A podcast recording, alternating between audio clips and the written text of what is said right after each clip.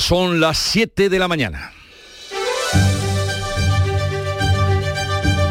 En Canal Sur Radio, La mañana de Andalucía con Jesús Vigorra. Buenos días queridos oyentes, es miércoles 21 de septiembre y hoy se va a publicar en el BOJA, Boletín Oficial de la Junta de Andalucía, y entra en vigor la bonificación del 100% del impuesto del patrimonio en Andalucía. El presidente de la Junta presenta este mediodía el decreto de rebaja de impuestos que sitúa a la nuestra como la segunda comunidad con menor presión fiscal. La desaparición del impuesto de patrimonio pretende evitar la huida de rentas y atraer inversores a nuestra tierra. Juanma Moreno. Yo desde aquí le digo a los empresarios catalanes que aquí está su tierra. En Cataluña hay impuestos, sucesiones y donaciones, aquí no. En Cataluña hay patrimonio, aquí no. También de la economía, Gobierno y Partido Popular mantienen, van a mantener mañana una reunión sobre las próximas medidas de ahorro energético después de que este martes el Consejo de Ministros haya aprobado la reducción del IVA de las facturas del gas del 21 al 5% y así será hasta fin de año. Supondrá un ahorro de unos 210 10 millones de euros. Estaremos muy pendientes de la situación de las playas de la línea en Cádiz, porque la playa de Levante se ha cerrado por los restos de un nuevo vertido del buque OS-35, ¿se acuerdan? ¿Se acuerdan? Varado frente a Gibraltar. Pues ahora vuelve a dar la cara. La Junta ha decretado el nivel 1 del plan de emergencia. Y hoy se celebra el Día Mundial del Alzheimer.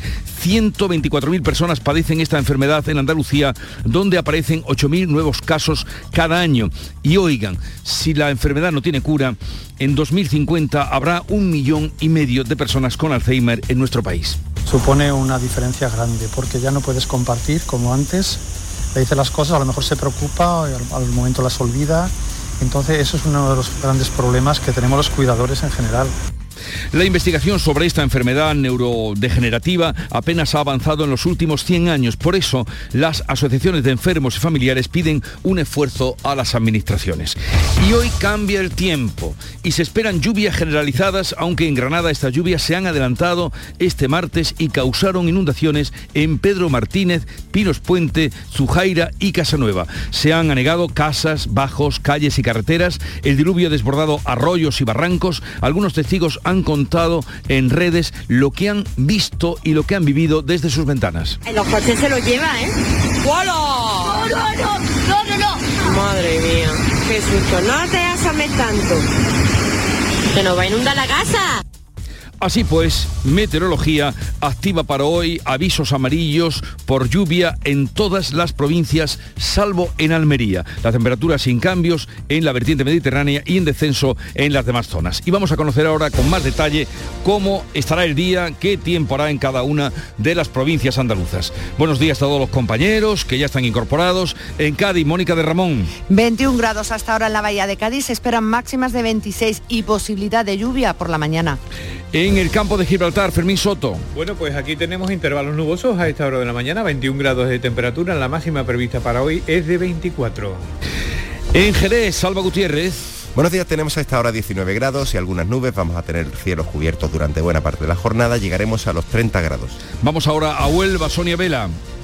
Hasta las 8 de la mañana estamos en alerta amarilla en prácticamente toda la provincia por lluvias con granizo localmente fuertes. A esta hora tenemos 20 grados en la capital, la máxima para hoy de 29. Alerta amarilla en Huelva y en Córdoba, ¿qué se espera, Ana López? Alerta amarilla también, aunque sin eh, acto de presencia de la lluvia todavía, está activada desde las 3 de la mañana. Tenemos a esta hora 22 grados, vamos a alcanzar una máxima de 31. Tiempo para hoy en Sevilla, Pilar González. Para hoy seguimos esperando esa lluvia, de momento tenemos el aviso de que llegan, el aviso amarillo 30 grados esperan de máxima y ahora tenemos 23 en la capital. ¿Cómo amanece en Málaga, Mati Pola? Con el cielo con nubes, a partir de mediodía aviso de nivel amarillo por tormentas, 20 grados a esta hora, 26 vamos a llegar. ¿Y qué día tendremos por Jaén, Alfonso Miranda? Bueno, pues dicen los del tiempo que desde hace una hora estamos toda la provincia de Jaén en aviso amarillo, lo cierto se ha dicho que ahora mismo ni una nube en la vertical de la provincia de Jaén, eso sí, 21 grados. ¿eh? Pero están advertidos que puede haber, puede complicarse el tiempo. En Granada, Susana Escudero.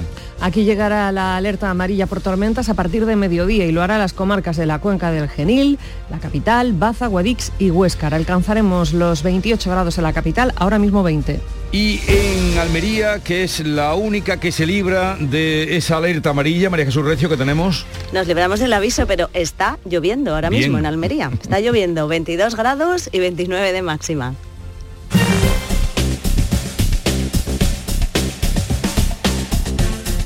A conocer cómo están las carreteras en Andalucía, cómo se circula esta hora. Conectamos con la DGT, nos informa uh, Lucía Andújar. Buenos días, Lucía. Muy buenos días. Hasta ahora encontramos circulación fluida y cómoda en toda la red de carreteras de Andalucía. Las entradas y salidas están totalmente despejadas, al igual que la red principal o secundaria o los accesos a los pequeños núcleos urbanos donde no se registra ninguna complicación.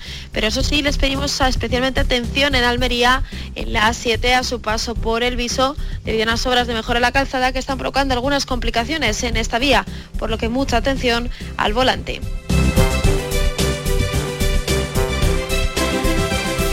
Siete, seis minutos de la mañana.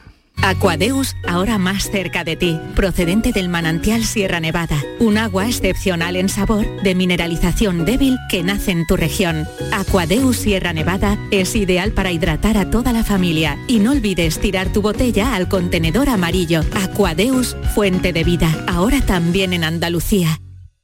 ¿Te imaginas que vuelves a descubrir el sol? Repsol y Movistar se han unido para hacerlo realidad con Solar 360, una nueva forma de entender la energía solar de autoconsumo. Te acompañamos en la instalación y mantenimiento de tus paneles solares para que controles tu consumo y empieces a ahorrar. Pide tu presupuesto en solar360.es. Solar 360, la energía solar pensada para ti. Ah, esta tarde iré a tomar algo con una hormiga. Cuando escuchas cosas como esta, algo falla. Si piensas que tal vez deberías revisar tu audición, ven a Ural Centros Auditivos y nuestros expertos te asesorarán sobre la tecnología que mejor se adapta a ti para que sigas conectado a tu vida. Pide tu revisión auditiva gratuita llamando al 929 3078. Aural, conéctate a tu vida. En Canal Sur Radio, la mañana de Andalucía con Jesús Vigorra. Noticias.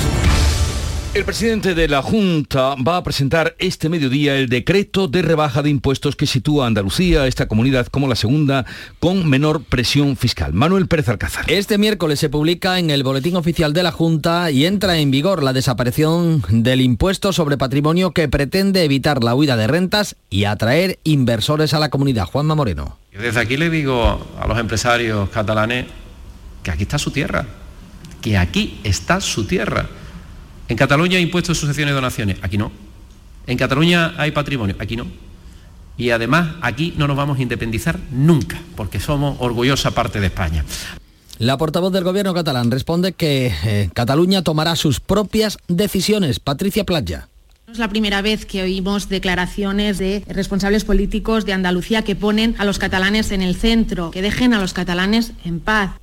La rebaja fiscal incluye también la, eh, la, deflactación del tramo autonómico del IRPF que compensa la subida de los precios. También suprime en 2023 el canon del agua, la rebaja fiscal que se recogerá en el presupuesto de 2023, un presupuesto que va a superar los 45.000 millones de euros y será el más alto de la historia en Andalucía. Pues bien, desde que se anunciara esta rebaja fiscal, Andalucía se ha situado en el centro del debate político nacional y ha abierto una brecha en el gobierno central que deja solo al ministro José Luis Escriba defendiendo la recentralización de los impuestos. Jorge González. Sin embargo, José Luis Escriba, el ministro, se ha reafirmado en su postura.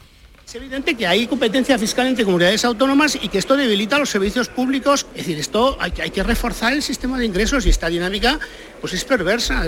Por su parte, la ministra portavoz Isabel Rodríguez lo reduce a una opinión personal de Escriba. El propio eh, ministro Escriba ha dicho que se trataba de una opinión personal y por tanto en ese contexto ha emitido la, la opinión y por tanto eh, no tengo nada que aclarar al respecto porque él mismo lo ha, eh, lo ha aclarado.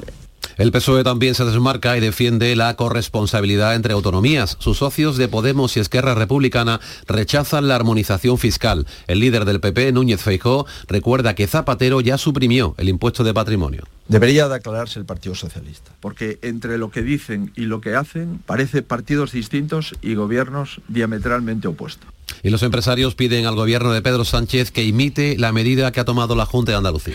Pues no es este el único problema que tiene o se ha buscado el ministro Escriba, al que Bruselas ha pedido que cambie su reforma de las pensiones. Ana Giraldez. Los hombres de negro dudan de la eficacia del mecanismo de equidad intergeneracional, un recargo del 0,6% en las cotizaciones de los trabajadores hasta 2032 para financiar el fondo de reserva. Cuestiona a Bruselas que sea suficiente para cumplir el compromiso del gobierno de hacer más sostenible el sistema de cara a la jubilación de la generación del baby boom, por lo que ha pedido más garantías.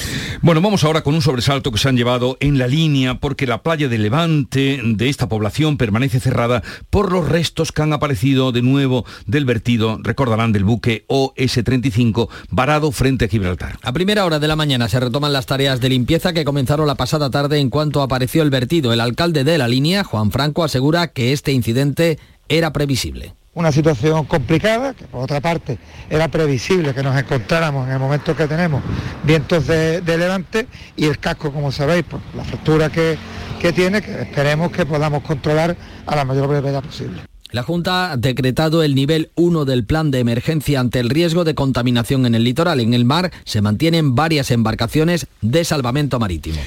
El Consejo de Ministros en su reunión de ayer aprobó la reducción del IVA de las facturas del gas del 21 al 5% y así será hasta final de año. Una medida que podría prorrogarse y beneficiará a todos los suministros de gas natural, incluidos las calderas de comunidades de vecinos, además de los pellets, las astillas y la leña. Lo anunciaba la ministra Teresa Rivera.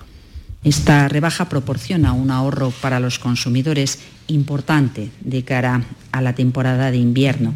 Se aplica a todos los consumos en un ámbito en el que hemos visto cómo crecían de forma importante los precios eh, de venta al público. El ahorro al que hacía referencia la ministra asciende a unos 210 millones de euros. Equipara a la rebaja del IVA con la aprobada para la luz, como reclamó el PP. El gobierno también permite a la industria de cogeneración, más eficiente que utiliza el gas para producir electricidad y calor, acogerse a la llamada excepción ibérica. El gobierno y el PP mantendrán mañana una reunión sobre las próximas medidas de ahorro energético. El Ayuntamiento de Huelva se revela y no atiende o dice que no va a atender a la propuesta de la Junta y encenderá el alumbrado de Navidad el día 25 de noviembre coincidiendo con el Black Friday. Según Huelva Información, la decisión del alcalde socialista pretende aliviar al sector comercial que factura alrededor del 45% de sus ventas en la campaña de Navidad. La Junta, que no va a adoptar medidas de prohibición al respecto, propone que el periodo de encendido navideño comprenda entre el 22 de diciembre y el 6 de enero y que en ningún caso comience antes del 8 de diciembre. La ministra de Justicia avanza en el Senado que el Gobierno tramitará el indulto a los condenados por la sentencia o en la sentencia de los seres. El Partido Popular le insta a no hacer una revisión caprichosa de las sentencias. Pilar Job asegura que el Gobierno tramitará el indulto a los condenados por los seres como cualquier otro, pero desliza que la sentencia está siendo, dice, contestada por la doctrina penal. No voy a ser yo quien tenga que recordarle el inventario de indultos que hubo durante las presidencias de los presidentes Rajoy y del presidente Aznar.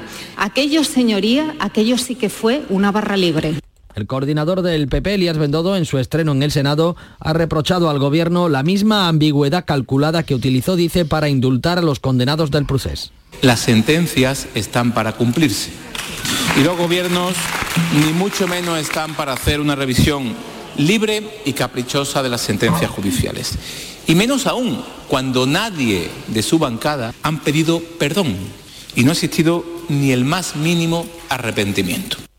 Persiste la tormenta que se desataba con la entrevista a Emiliano García Paje el lunes, tormenta en el seno del PSOE, por las críticas al gobierno del presidente de Castilla-La Mancha. El socialista García Paje muestra su desacuerdo con que Pedro Sánchez califique de insolvente a Núñez Feijóo y por pactar con los independentistas. La portavoz del gobierno, Isabel Rodríguez, replicaba así. La verdad es que no tengo nada eh, que decir, más allá que son sus propias declaraciones, sus propias palabras, que se hace cargo de las mismas, y sí una defensa a ultranza de lo que hace este Gobierno cada día. Desde su partido le acusan de deslealtad y también de generar confusión y división. El portavoz del PSOE, Pachi López, ha replicado a Paje que no se están en el gobierno para estar cómodos, sino para dar soluciones. Un gobierno se le castiga si no gobierna. Y este gobierno gobierna, utiliza los recursos para ayudar a la gente, a la economía productiva y a proyectar este país hacia el futuro y practica diálogo y el entendimiento el alcalde de Málaga, el popular y popularísimo Francisco de la Torre, anuncia que se presentará por sexta vez consecutiva a la alcaldía de su ciudad. Asegura que aún tiene cosas por hacer, en especial la carrera por la Expo del 27 de la Torre cumplirá 80 años el próximo 21 de diciembre. He estado, estoy y estaré. Y estaré con ilusión eh, y con pasión en el avance de Málaga, en el progreso de la ciudad, que ha avanzado mucho en esos años, pero quedan cosas por hacer, evidentemente. He estado siempre con ganas de trabajar por la ciudad. Me apasiona mi ciudad. Mira, pues ya ven, a punto, a dos meses de cumplir 80 años. Las organizaciones agrarias se reúnen esta mañana con el ministro Planas para abordar el problema de la sequía y de los precios de la electricidad. Los agricultores exigirán un IVA reducido del 10% en la electricidad y la puesta en marcha de la doble potencia que permite cambios en la energía contratada según las épocas de mayor o menor necesidad de regadío. Los embalses andaluces se encuentran a poco más del 24% de su capacidad y en la última semana han perdido 42 hectómetros cúbicos. Hoy se activan avisos amarillos por fuertes lluvias en todas las provincias salvo Almería. La pasada tarde causaron inundaciones en Pedro Martínez, Pinos Puente, Zujaira y Casa Nueva en la provincia de Granada. Juan Antonio Fernández, alcalde de la, localidad, explicaba en el Mirador de Andalucía los daños que se han sufrido en, eh, como decimos, eh, Pedro Martínez daños materiales ha habido muchísimo y gracias a Dios personales no ha habido ninguno, pero un montón de casas han inundado. Pues a pesar de esas fuertes lluvias, la sequía persiste y hoy la vamos a tratar desde el punto de vista de cómo puede afectar al encarecimiento de la leche. Esto es así. José Luis de la Rosa, vicepresidente de la Organización de Productores Lácteos del Sur, nos lo contará a partir de las 8 de la mañana.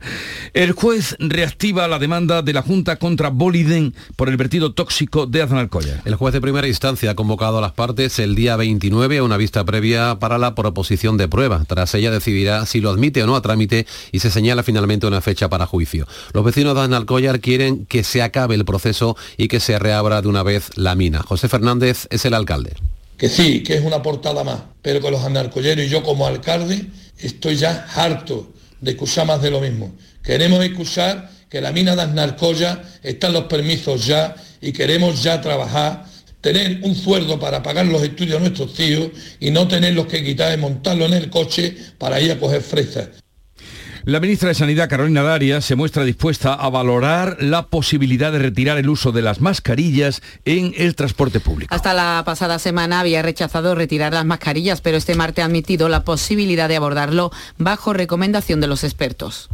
En estos momentos eh, no hay ninguna propuesta de la ponencia de alerta en este sentido y tan pronto llegue esta propuesta, en el caso que llegue, pues estaremos en condiciones de valorarlo para tomar, como siempre, la mejor de las medidas y siempre de la mano de las personas expertas. Esta tarde se reúne vía telemática el Consejo Interterritorial de Salud. El 26 de septiembre comenzará la vacunación de refuerzo en todas las comunidades autónomas con las dosis adaptadas a las nuevas variantes. Será para mayores de 60 años y sanitarios. Los datos del COVID siguen bajando, aunque este martes se han registrado 24 fallecidos en Andalucía, 120 en toda España. La Unión Europea y la comunidad internacional han salido en tromba a rechazar el referéndum, la propuesta de referéndum convocado por Putin en las provincias ucranianas ocupadas para anexionarlas a Rusia. La consulta se llevará a cabo entre el 23 y el 27 de este mes, un paso más en la escalada de tensión. La Duma, el Parlamento ruso, ha endurecido las penas a los desertores en de que, lo que está alimentando el rumor de un reclutamiento en masa de los jóvenes. Putin se va a dirigir en apenas unos minutos a la nación y no se descarta que declare la ley marcial. Estados Unidos advierte de que no reconocerá nunca el resultado. Alemania, Italia y Francia lo consideran una farsa y una provocación. Desde Nueva York, Pedro Sánchez se suma a la condena. Creo que, eh, que la sociedad europea está en el lado correcto de la historia, que es el de estar con el agredido y no con el agresor, el de ser solidario, el de también trasladar un mensaje rotundo y claro a, a, a, ese agresor de que no lo vamos a permitir, de que no se va a salir con la suya. España aportará 236 millones de euros para combatir la crisis alimentaria mundial. Así lo anunciaba Pedro Sánchez en una cumbre paralela a la Asamblea General de Naciones Unidas, donde este miércoles van a intervenir Joe Biden y el presidente ucraniano Volodymyr Zelensky. Lo harán por videoconferencia. Pedro Sánchez lo hará mañana. Hoy se va a entrevistar con la nueva primera ministra británica, Liz Truss. Es 21 de septiembre, ya lo saben, y eh, se recuerda, se conmemora el Día Mundial del Alzheimer. Lamentamos que ha sido localizado sin vida el hombre de 71 años desaparecido en la provincia de Sevilla que padecía precisamente esta enfermedad. La policía localizaba la pasada tarde a José Álvarez, de 71 años, desaparecido desde el sábado, desde el pasado viernes en Alcalá de Guadaira, en Sevilla. El cadáver se ha hallado en la zona del arroyo Guadairilla. El Alzheimer es una enfermedad que padecen 124.000 andaluces, aparecen 8.000 nuevos casos cada año. Yo le podía decir que tenía un nieto precioso y una nieta preciosa y tal, y se le ilumina la cara, pero no sabe ni siquiera de lo que yo le estoy comunicando. Y en 2050, Jesús, habrá 130 millones de personas con Alzheimer en todo el mundo. Datos eh, que nos ponen en alerta, porque también en, esa- en ese año eh, los mayores de 80 años... el- un tercio de esos mayores tendrían Alzheimer. 7, 20 minutos de la mañana, enseguida vamos con la revista de prensa de Paco Rellero. La mañana de Andalucía. Agricultor, todo sube. Luz, gas, combustible, alimentos. En Fertinagro estamos a tu lado. Ahora te subvencionamos el abonado de fondo de tu cereal con los mejores productos de siempre, al mejor coste que nunca. Por solo 80 euros por hectárea, la mitad que te costaría un fertilizante tradicional te llevas. Rizotech, el abono microgranulado con aminoácidos de aplicación ultralocalizada junto a la semilla para una mejor implantación y enraizamiento del cereal. Y nuestro germinador Azón, el bioestimulante que aumenta el porcentaje de nascencia de tus semillas y fija nitrógeno. Con más plantas nacidas y más vigorosas te aseguras el inicio de una gran cosecha. Todo al mejor coste que nunca. Con Fertinagro Biotech a miles de agricultores siempre les salen las cuentas. La tarde de Canal Sur Radio con Mariló Maldonado tiene las mejores historias y las más emocionantes. Un programa para disfrutar de la tarde, cercano, pendiente de la actualidad, con un café con humor. Te escucho en tu radio. La tarde de Canal Sur Radio con Mariló Maldonado. De lunes a viernes a las 3 de la tarde. Más Andalucía, más Canal Sur Radio.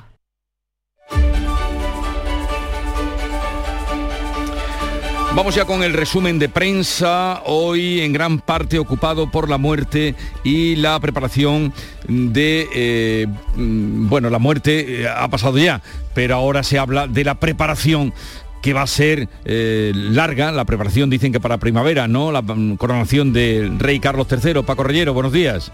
¿Qué tal? Muy buenos días. De eso habla la prensa y también habla de impuestos. Jesús, son las 7 y 21 minutos, es el momento de la prensa. La razón, por ejemplo, que detecta presión del PSOE para que Sánchez baje impuestos. Eh, los candidatos socialistas, los que quieren ser alcaldes, los que quieren ser presidentes de la au- autonomía correspondiente, eh, de mayo, en mayo, esperan una modificación de IRPF, del IRPF por parte del gobierno. Y respecto a las reacciones a la reforma fiscal de Andalucía, ABC, que lleva a su portada al ministro de Hacienda y Seguridad Social, sin duda uno de los protagonistas del día, lo lleva ABC a su portada con gesto de sorpresa en el Senado. El titular de ABC es doble patinazo de escriba. Bruselas desconfía de su reforma de las pensiones y la Moncloa rechaza su idea de recentralizar impuestos. Escriba protagonista a su pesar. Según el confidencial, Moncloa quería que la reacción de todos los miembros del gobierno, de todos los ministros, fuera criticar al PP por suprimir la carga fiscal solo a los más ricos. El gobierno se desvincula de Escribá, es el titular de apertura del periódico de España. El diario.es calcula que la guerra del Partido Popular contra el impuesto de patrimonio amenaza 1.200 millones que pagan los más ricos. Ese es el cálculo del digital El Diario. Y el editorial del país está dedicado a la irresponsabilidad fiscal. Así califica la medida de Andalucía y cree que la competencia tributaria a la baja entre las comunidades es ineficiente económicamente y debilita al estado del bienestar. Eh, por el contrario, el editorial del Mundo eh, considera que las autonomías deben poder competir y que la armonización sería creíble por parte del gobierno si el propio gobierno, el propio ejecutivo, la tratase con sus socios. Jesús. Bueno, y las medidas para frenar el alza de la energía que ocupan informaciones interesantes en la prensa del día. Por ejemplo, en el español, que cuenta que el presidente Sánchez y el canciller alemán Scholz van a lanzar en La Coruña una pinza energética contra Francia para eh, presionar por el MidCat, por el gaseoducto. Anota el español que el agujero energético de Europa está en Francia. Lo tienen los franceses con más del 50% de su parque nuclear parado. Los franceses que necesitan la electricidad de Alemania y también nuestra electricidad, la electricidad de España. Y hablando de precios, el país que lleva a portada que las despensas solidarias están desbordadas desde la vuelta del verano. La inflación que está alimentando a juicio y en reportaje del país las colas del hambre. Lo vemos en esa portada del diario de Prisa. Y también el gobierno que critica la condena a José Antonio Griñán por los ERE. En el país lo encontramos de nuevo y este asunto leemos en el periódico de España es, a juicio de la ministra de Justicia, Pilar Job, eh, una condena que no es unánime. Eh, critica la condena por no ser unánime y por tanto defiende eh, la postura del indulto con respecto a Griñán. Bueno, leemos en el español que Andalucía abrirá una delegación en Cataluña para captar inversiones con sus rebajas fiscales. O sea que esto va más allá de lo que decía ayer en las palabras anoche del presidente de la Junta. Ese Digital adelanta que el gobierno de Juanma Moreno está ultimando los detalles de esta oficina que ya se diseñó hace dos años pero que quedó aparcada. En la portada del diario catalán, en la vanguardia, leemos que el gobierno, la Generalitat y Foment, eh, Foment del Trabajo, la patronal catalana, cargan contra la ofensiva fiscal del presidente andaluz. Ha sido, desde luego, tema ah, muy comentado en los informativos catalanes y en los principales diarios, como vemos, por ejemplo, aquí en La Vanguardia, que le dedica su principal asunto. Y también el confidencial Feijó, que descarta enviar a Cuca Gamarra, la secretaria general del PP, a las autonómicas de La Rioja. Se había especulado con esa posibilidad, cambios eh, quizá en la cúpula del PP, y sin embargo Feijó ah, se reitera en esa posición y reserva un papel protagonista en Madrid a la propia Cuca Gamarra. Y la prensa internacional que, como no, habla de Vladimir Putin. La foto de portada del país es muy ilustrativa. Vemos a Putin con dos guardias, jóvenes guardias rusos, al que abren una enorme, una maciza, podemos decir, eh, Puerta Dorada. Leemos en distintas cabeceras eh, que tras más de dos horas esperando al presidente ruso, decidió no aparecer ante las televisiones del país en un esperado discurso a la nación. La locución está ya grabada y se va a emitir posiblemente la mañana de hoy, miércoles. Sorpresas, caos, silencios, rumores. ¿Qué trama Putin? Claves para entender lo que está por llegar. Es un reportaje que incluye el confidencial sobre Putin. El diario.es nos cuenta eh, que el líder ruso amaga con el reclutamiento masivo en ese país, en Rusia, y la anexión de territorios ocupados en Ucrania. Y ABC anota que el Reino Unido, que es por donde tú querías comenzar, y acabamos agarrando totalmente la pieza así, ABC anota que el Reino Unido ahora ya sí, Jesús, despierta la realidad de la crisis social y de la crisis política. Y ya está por aquí Nuria Caciño, buenos días. ¿Qué tal? Muy buenas.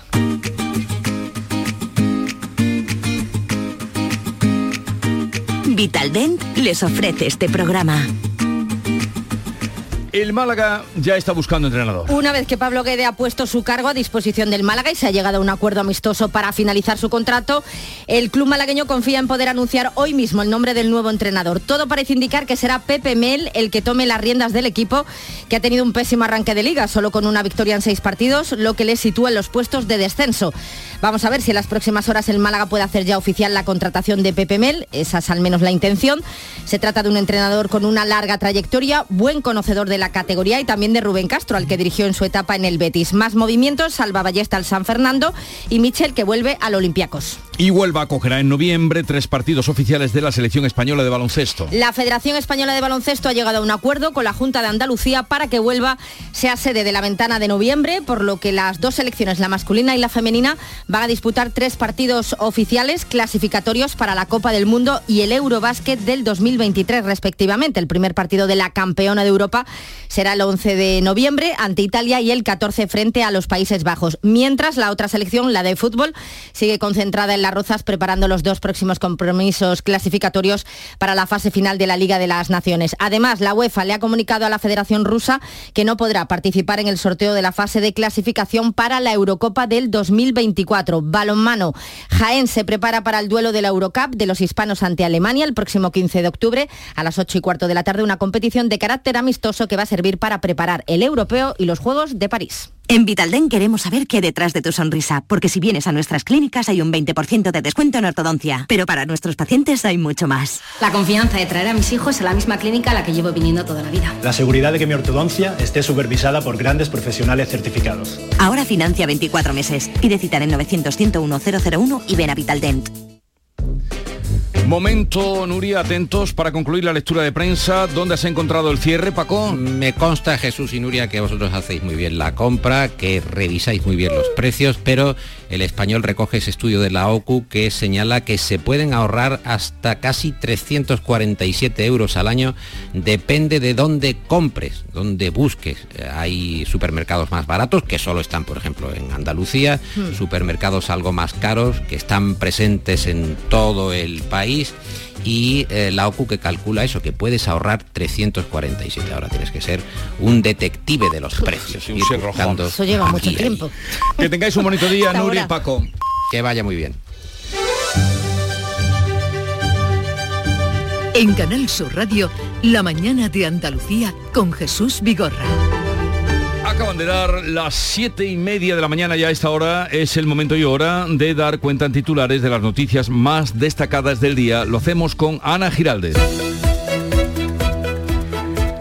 Hoy se publica en el Boja, Boletín Oficial de la Junta, y entrará en vigor la bonificación del 100% del impuesto sobre el patrimonio. El presidente de la Junta presenta este mediodía el decreto de rebaja de impuestos que sitúa a Andalucía como la segunda comunidad con menor presión fiscal. La rebaja incluye la deflactación del tramo autonómico del IRPF que compensa la subida de precios. Suprime en 2023 el canon del agua. Esta rebaja fiscal sitúa a Andalucía en el centro del debate político nacional. Se abre una brecha en el seno del gobierno central que deja solo a José Luis Escriba defendiendo la recentralización de impuestos. Bruselas pide además al ministro de Seguridad Social que cambie su reforma de pensiones. La el Consejo de Ministros ha aprobado la reducción del IVA de las facturas del gas, que será del 21 al 5% y así hasta final de año. La medida podría prorrogarse el año que viene y supondrá un ahorro de unos 210 millones de euros. Equipara la rebaja del IVA con la aprobada para la luz, como reclamó el PP. La playa de Levante en la línea permanece cerrada por los restos que han aparecido de nuevo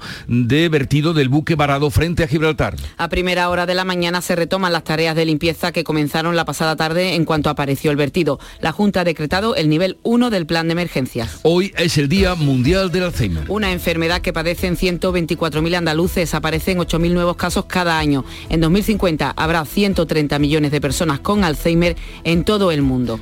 En cuanto al tiempo, Hoy predominio de los cielos nubosos con chubascos y tormentas generalizados en la vertiente atlántica. Pueden ser localmente fuertes, acompañados de granizo, siendo más probables en el norte de la región y también en las sierras. Temperaturas sin cambios en la vertiente al- mediterránea, en descenso en las demás zonas. Los vientos de dirección variable y hoy tendremos temperaturas máximas de 30 grados en Córdoba, Granada y Sevilla, 28 grados en Almería, 26 grados en Cádiz, Huelva, Jaén y en Málaga. 7.32 minutos de la mañana. En un momento estamos con las claves económicas del día.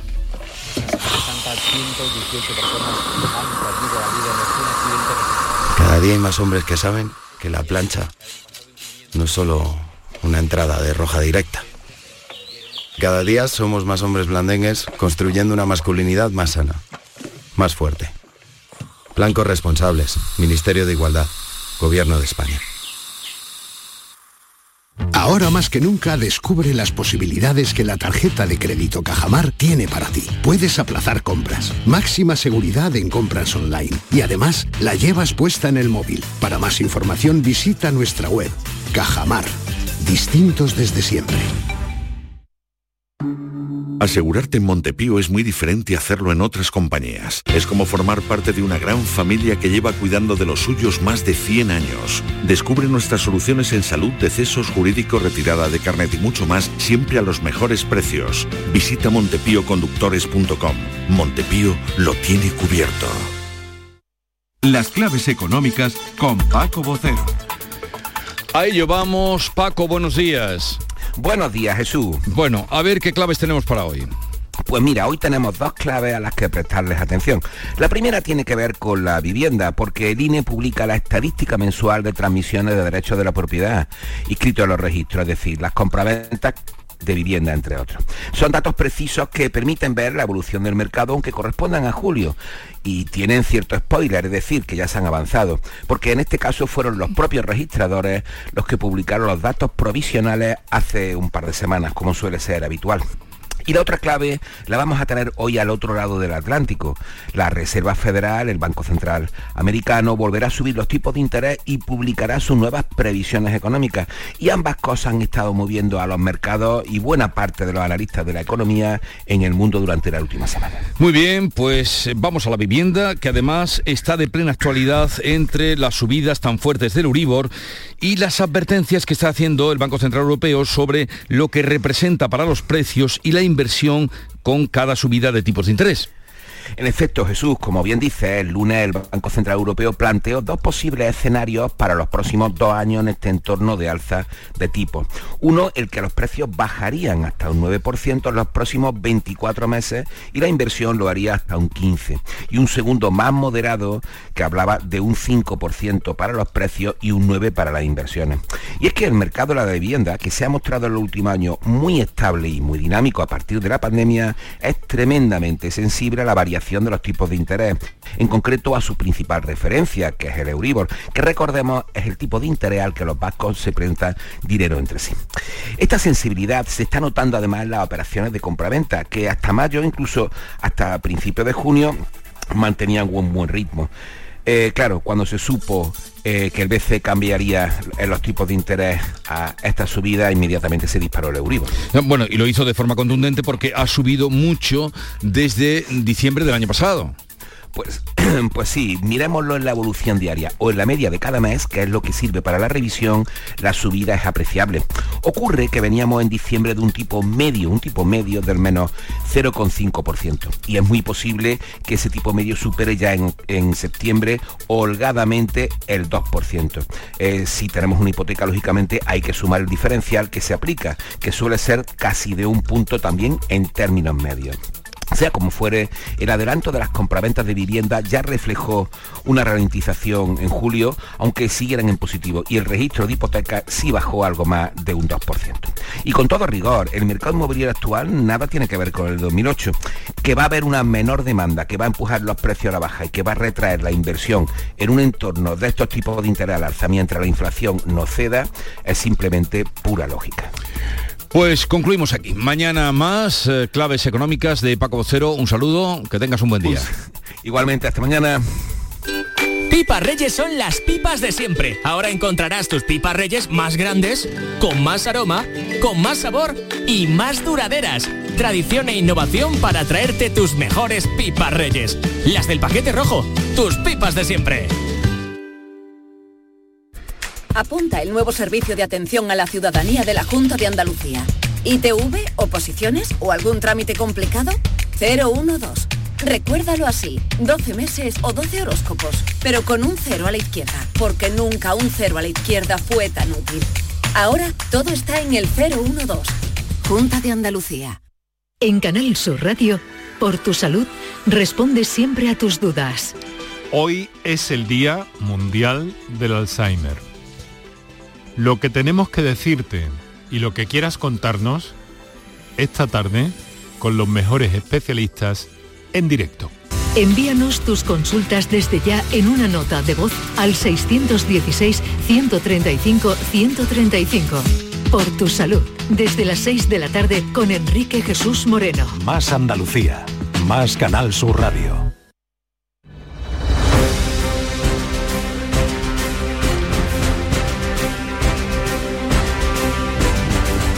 A completar ahora el panorama informativo del día con otras noticias de Andalucía. La policía ha detenido a un hombre por agredir e insultar al personal del centro de salud de los barrios. Amenazó con una barra metálica a un enfermo y terminó golpeando con ella al vigilante de seguridad. Algeciras, Fermín Soto.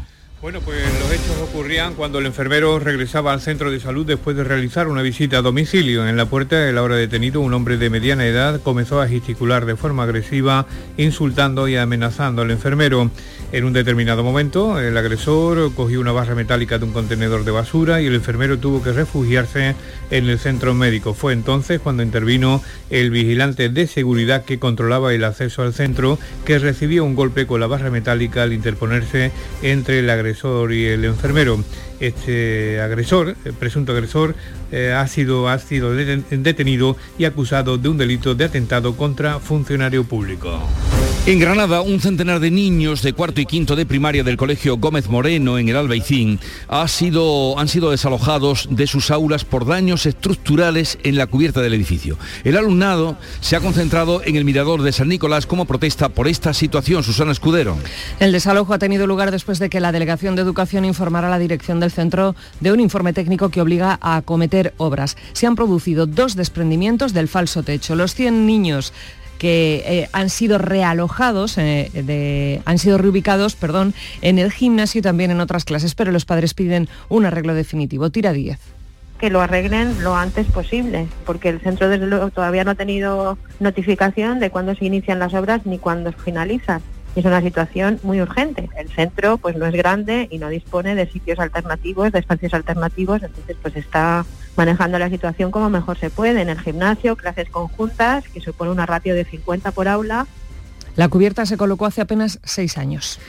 En Cádiz, la familia de un fallecido por amianto será indemnizada con más de medio millón de euros. ¿Cómo es eso, Mónica de Ramón? Una sentencia del juzgado de lo social número uno de Cádiz reconoce el fallecimiento de un trabajador de la antigua factoría Casa por su exposición al amianto durante más de una década.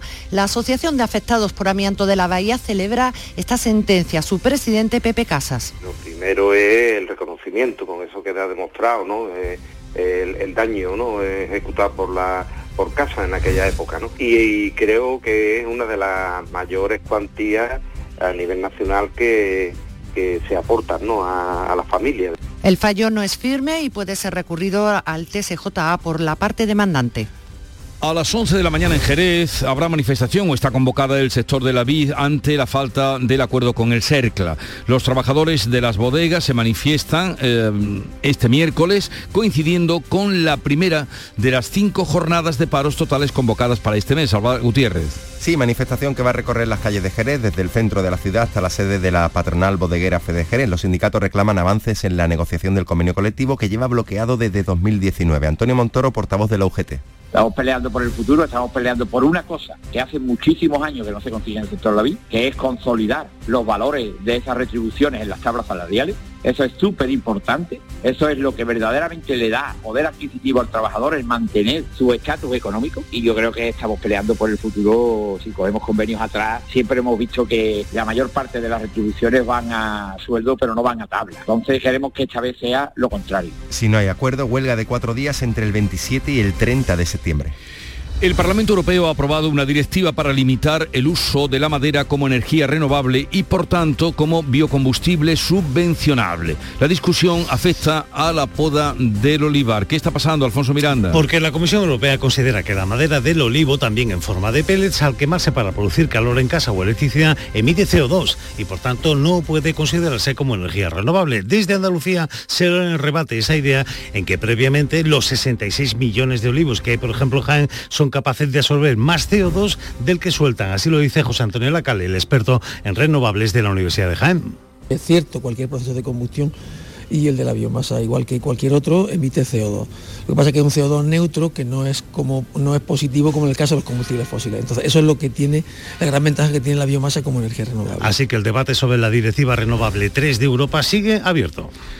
Aunque todavía no hemos llegado ni al día de San Miguel, en Sevilla ya están preparando cambios para la Semana Santa, cambios importantes para atajar los problemas de seguridad y de masificación que está teniendo en los últimos años. Pilar González. El Consejo de Hermandades ha presentado a los hermanos mayores los criterios para organizar las distintas jornadas y esto podría afectar a itinerarios y horarios. Uno de ellos es que ninguna cofradía entre después de las 3 de la madrugada ni salga antes de las 12 y que, como explica el presidente del Consejo, Francisco Vélez, eviten los cruces o las coincidencias de recorridos y que las salidas de la catedral sean alternas. Limitaciones en cuanto a los cruces, Por eso es que hay que resolver, hay que resolver el tema horario, porque es insuficiente actualmente el horario de las hermandades en carrera oficial. Hay también que resolver la entrada y la salida de carrera oficial, eh, tanto a la salida de la catedral como a la entrada en campana. Ahora los distintos días de la semana deben plantear una solución después de la Navidad y eso afectará sobre todo al Domingo de Ramos, al miércoles santo y a la madrugada. En Málaga hoy comienza el foro Green Cities y Moving, el encuentro de referencia de todos los agentes implicados en la construcción de ciudades inteligentes y sostenibles en España que se va a celebrar hoy y mañana en el Palacio de Ferias y Congresos Matípola.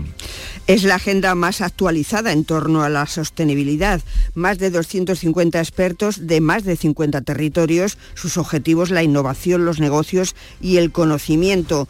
Se va a hablar de, de primera mano de los últimos avances en materia de innovación en la gestión de las ciudades. Paula Morales directora de ferias de FICMA, adelanta algunos contenidos. ¿Qué veremos ahí? Pues temas como el gemelo digital, esa réplica virtual de un producto o servicio de la vida real.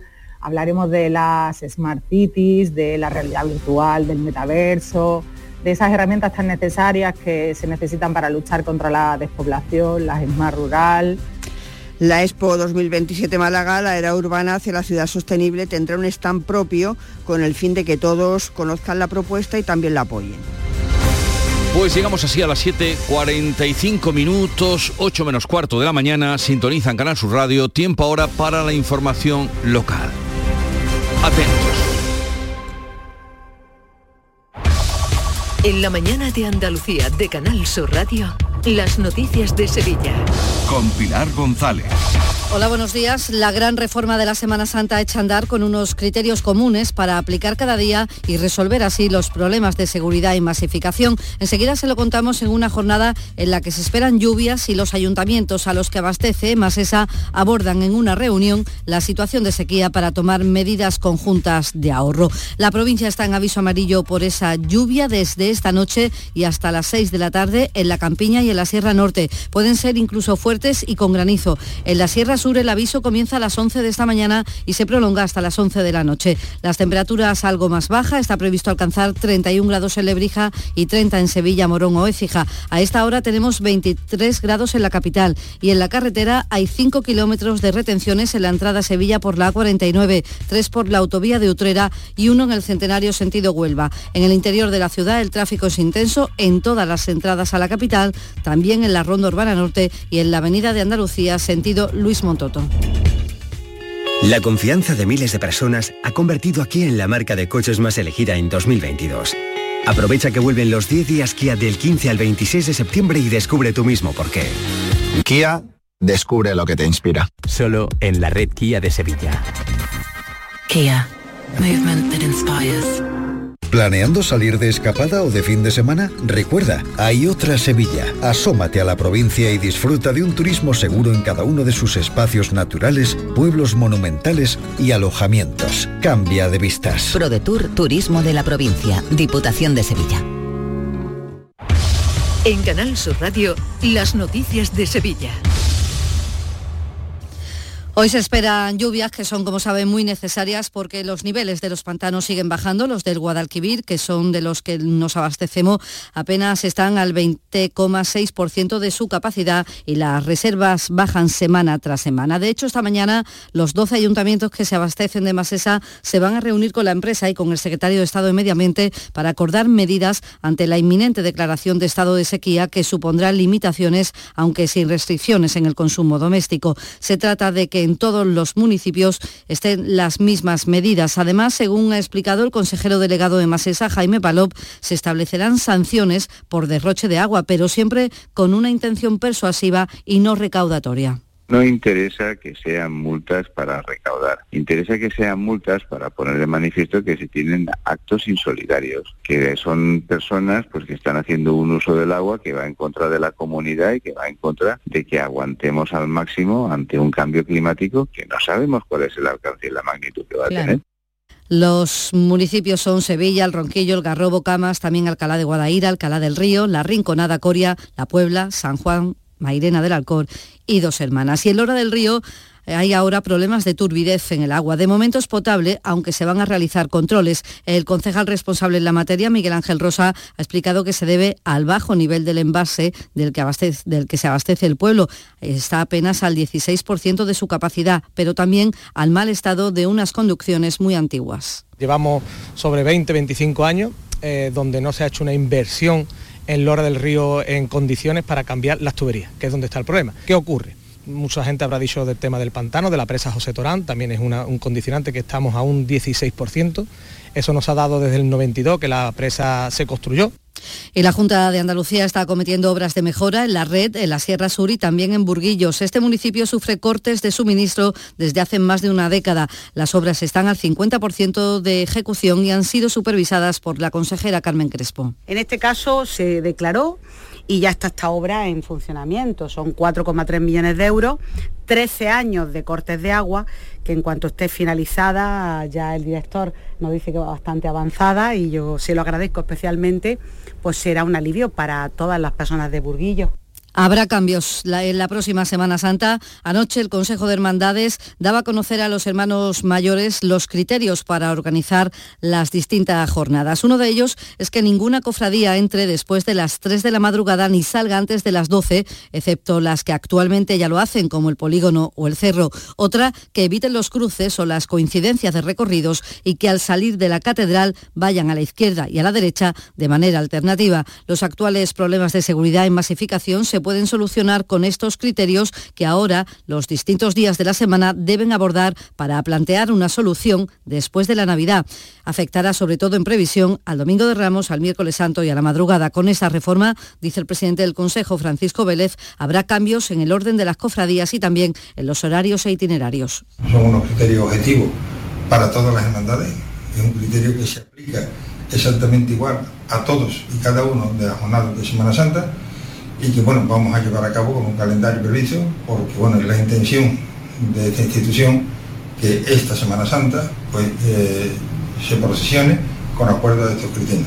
10 personas han fallecido por COVID desde el viernes en Sevilla, un tiempo en el que se han registrado 133 contagios. En estos momentos hay 25 personas hospitalizadas, uno de ellos permanece en UCI. En cuanto a la viruela del mono, son 27, siguen bajando por tanto los casos. Y la Policía Nacional ha localizado el cadáver del hombre de 71 años enfermo de Alzheimer que había desaparecido el viernes en Alcalá de Guadaira. Estaba cerca del arroyo Guadairilla. Hoy se celebra el Día del Alzheimer y el presidente del SOS desaparecido, Joaquín Amils, ha señalado aquí en Canal Sur Radio la importancia de que estas personas lleven geolocalizadores porque son altamente vulnerables quizás sea momento de, empezar a, concienciar a los familiares de que estos enfermos vayan con dispositivos de geolocalización. Hoy en día hay un amplio abanico de, estos dispositivos, relojes, pulseras, teléfono, lo cual pues de forma inmediata nos permite eh, poder localizar. La consejera de Fomento, Marifran Carazo, ha indicado que la reforma integral de la estación de autobuses de Plaza de Armas comenzará a finales de octubre o principios del mes de noviembre y se han comenzado ya los trabajos para renovar el pavimento del puente del río Guadiamar entre Aznalcázar y Pilas, unas obras que duran cinco días y con las que se va a ganar en seguridad, como señala la delegada de la Consejería de Fomento en Sevilla, Susana Cayolas. Vamos a sustituir las juntas elásticas del pavimento que actualmente están deterioradas por el tiempo transcurrido desde su instalación original.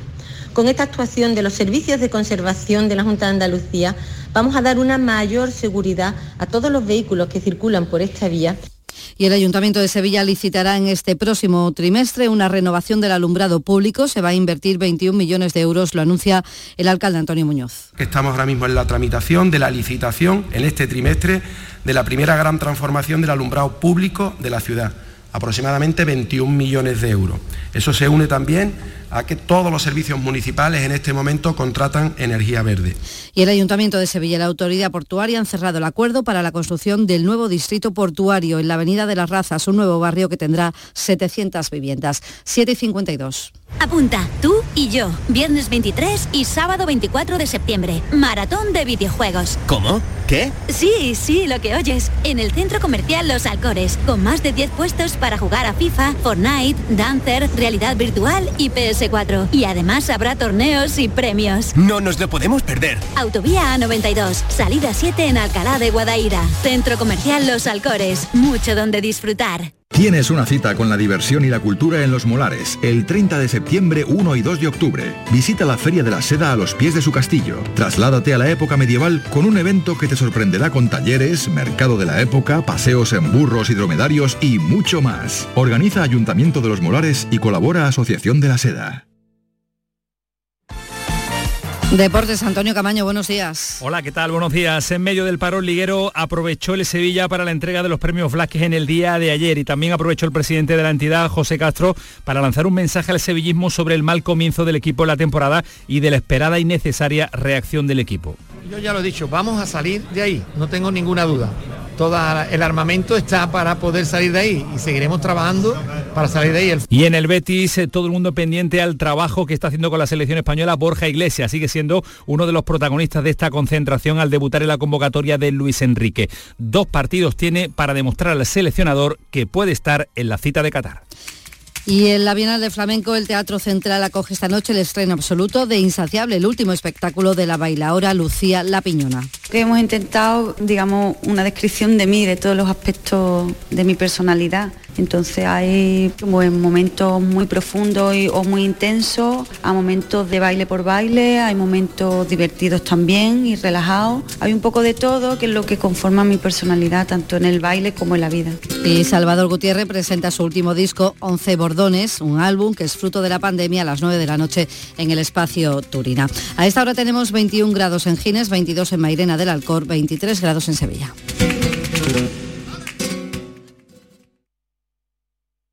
Escuchas La mañana de Andalucía con Jesús Vigorra, Canal Sur Radio. Aquadeus, el agua mineral natural de Sierra Nevada, patrocinador de la Federación Andaluza de Triatlón, les ofrece la información deportiva. 8 menos 5 de la mañana es el momento de conocer la última hora de la información deportiva. Nuria Gaciño, buenos días. Muy buenos días. Pablo Guede ya es historia en el Málaga. Lo veníamos diciendo que la situación era muy delicada tras sumar una nueva derrota, la del lunes ante el Tenerife por 3 a 1, el equipo seguía los puestos de descenso y el hecho de haber sumado solo una victoria en seis encuentros no invitaba a pensar que Pablo Guedes se iba a sentar en el banquillo el próximo sábado ante el Villarreal B en la Rosaleda. El técnico argentino no lo ha puesto difícil y todo apunta a que Pepe Mel será su recambio. Muy pendiente de estos movimientos en el Málaga tenemos a Juan Carlos Tirado. Cuéntanos. En la tarde de ayer, cuando eh, la expedición malaguista llegó de Tenerife, eh, volvieron todos a la Rosaleda, hubo reunión entre el entrenador con la dirección deportiva y el administrador José María Muñoz, donde Pablo Guede puso el cargo a disposición del club y se llegó a un acuerdo amistoso para la resolución del contrato. El equipo que iba a entrenar esta mañana lo va a hacer esta tarde y lo hará ya con el nuevo técnico. El elegido es Pepe Mel, el Málaga quiere hacer oficial en la jornada de hoy el fichaje del entrenador madrileño. Pues estaremos muy atentos al anuncio oficial de Pepe Mel, que tendrá la difícil papeleta de revertir la situación del Málaga y vamos a ver si tiene más suerte con los arbitrajes porque el del lunes se lució con un penalti surrealista que le pitaron en contra al conjunto malagueño. Esta fue parte de la queja de Juan Fran. Lo hemos visto en la tele todos. Lo han visto en la tele, lo habéis visto, lo habéis visto repetido. ¿Cómo puede pitar penalti? Nos deja con 10, cuatro faltas, dos amarillas. Y nos pita ese penalti en la Liga Española. No es para menos la reacción de Juan Fran, pero ojo a ver si no le sancionan. Y reacción es la que pide el sevillismo a su equipo, que no ha empezado nada bien la temporada. Aprovechando la entrega de los premios Blázquez del periodismo, el presidente José Castro lanzaba un mensaje de tranquilidad a la afición. Yo ya lo he dicho, vamos a salir de ahí, no tengo ninguna duda. Toda todo el armamento está para poder salir de ahí y seguiremos trabajando para salir de ahí. El fútbol no solo es acertar, hay también momentos de azar que a veces también se vuelven en contra, pero yo no tengo ninguna duda que vamos a salir de ahí. Confianza, por tanto, en el proyecto, en Lopetegui, confianza de momento también en el Cádiz con Sergio González, que ha podido contar con Fali en el entrenamiento. Recordemos que se cayó a última hora de la convocatoria para el partido ante el Valladolid. Ahora falta que se recupere el Choco Lozano. Y en el Almería faltaba por ser presentado el guardameta Fernando Pacheco. Tenemos que ser ambiciosos, pero sobre todo tener los pies a la tierra, que acabamos de llegar a una categoría que es muy difícil. Hay equipos que están muy, muy instalados y que nos llevan mucha ventaja y luego hay un margen de 7, 8 equipos que vamos a pelear por el mismo objetivo y nosotros tenemos que ser de los mejores de, de ese nivel. Aún no ha llegado a debutar Pacheco con el equipo y eso que fue fichado como una de las grandes estrellas en este mercado. Y Huelva podrá disfrutar en noviembre de las estrellas de nuestro baloncesto. La Federación Española ha llegado a un acuerdo con la Junta de Andalucía para que Huelva sea sede de la ventana de noviembre, por lo que las dos selecciones, la masculina y la femenina, disputarán tres partidos oficiales clasificatorios para la Copa del Mundo y el Europeo del 2023 respectivamente. El primer partido de la campeona de Europa será el 11 de noviembre ante Italia y el 14 frente a los Países Bajos. Allá buen seguro que veremos en acción al base del Unicaja de Málaga, Alberto Díaz, que ha sido sin duda uno de los mejores en el europeo. ¿No cree que le cambie mucho la vida con este oro? Yo sigo tranquilo, yo no sé qué, repercusión va a tener esto en mi carrera. Yo sé quién soy, en el equipo que quiero, que, amo. Y bueno, yo seguiré siendo el mismo, seguiré dando todo el 100% y, y el resto ya se verá. Bueno, pues tenemos mientras tanto a la otra selección, a la de fútbol, concentrada desde ayer en las eh, Rozas, concentrada desde el lunes en las Rozas para preparar esos dos compromisos oficiales clasificatorios para la fase final de la Liga Europa. El primero será el sábado en Zaragoza frente a Suiza, el segundo el martes en Braga frente a Portugal.